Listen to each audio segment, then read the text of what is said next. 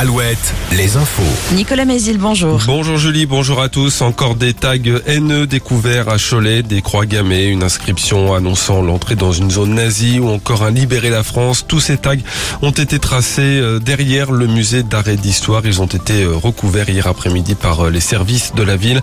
La police a ouvert une enquête. Une semaine plus tôt déjà, des tags antisémites avaient été découverts dans le centre-ville de Cholet. En Vendée, un homme interpellé hier, hier midi à Pouzeau après avoir tiré deux coups de feu en pleine rue près du château. Selon Ouest France, il a contacté lui-même les gendarmes, affirmant être armé et prêt à tirer sur les forces de l'ordre s'il les croisait. Un négociateur est resté en contact avec lui le temps que les gendarmes se rendent sur place pour l'appréhender. Il a pu être arrêté et placé en garde à vue sans faire de blessés. Les syndicats de fonctionnaires reçus cet après-midi par le gouvernement, objet de cette réunion, des augmentations de salaire. Reste à savoir si elles concerneront les 5,7 millions de fonctionnaires ou les agents les moins bien payés.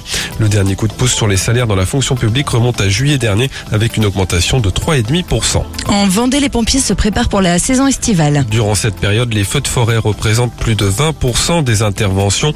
2022 a été une année record avec plus de 600 interventions des pompiers vendéens pour des feux de végétation et près de 300 hectares brûlés dans l'été. Même si la Vendée est l'un des départements français les moins boisés de France, Bérangère Soulard, présidente du SDIS 95, assure que le risque est bel et bien présent, que ce soit sur le littoral comme dans les terres. La Vendée est un département à risque. Il y a plusieurs choses. D'abord un risque euh, pour le littoral, les forêts qui sont plutôt en littoral, donc avec euh, les risques que ça suppose avec nos touristes, euh, les campings de plein air. Et puis après, il y a les risques de feux de végétation plus à l'intérieur des terres, qui sont liés souvent à des travaux, qui sont liés aussi à des broussailles. Donc oui, la Vendée est bien un département à risque. En Touraine, le maire sortant d'Amboise battu lors de l'élection municipale qui se tenait hier. Thierry Boutard a recueilli 38% des voix. Le candidat de l'opposition, Brice Ravier, a obtenu, lui, près de 62% des suffrages exprimés. Il prendra donc le fauteuil de maire dans la semaine à l'occasion du prochain conseil municipal. À noter que la participation s'est élevée à 44%.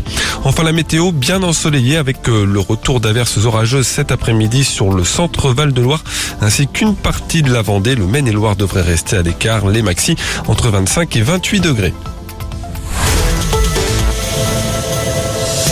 Alouette. Alouette. Le 6-10. Le 6-10. De Nico et Julie. Alouette. Allez, c'est parti pour 4 euh, heures ensemble sur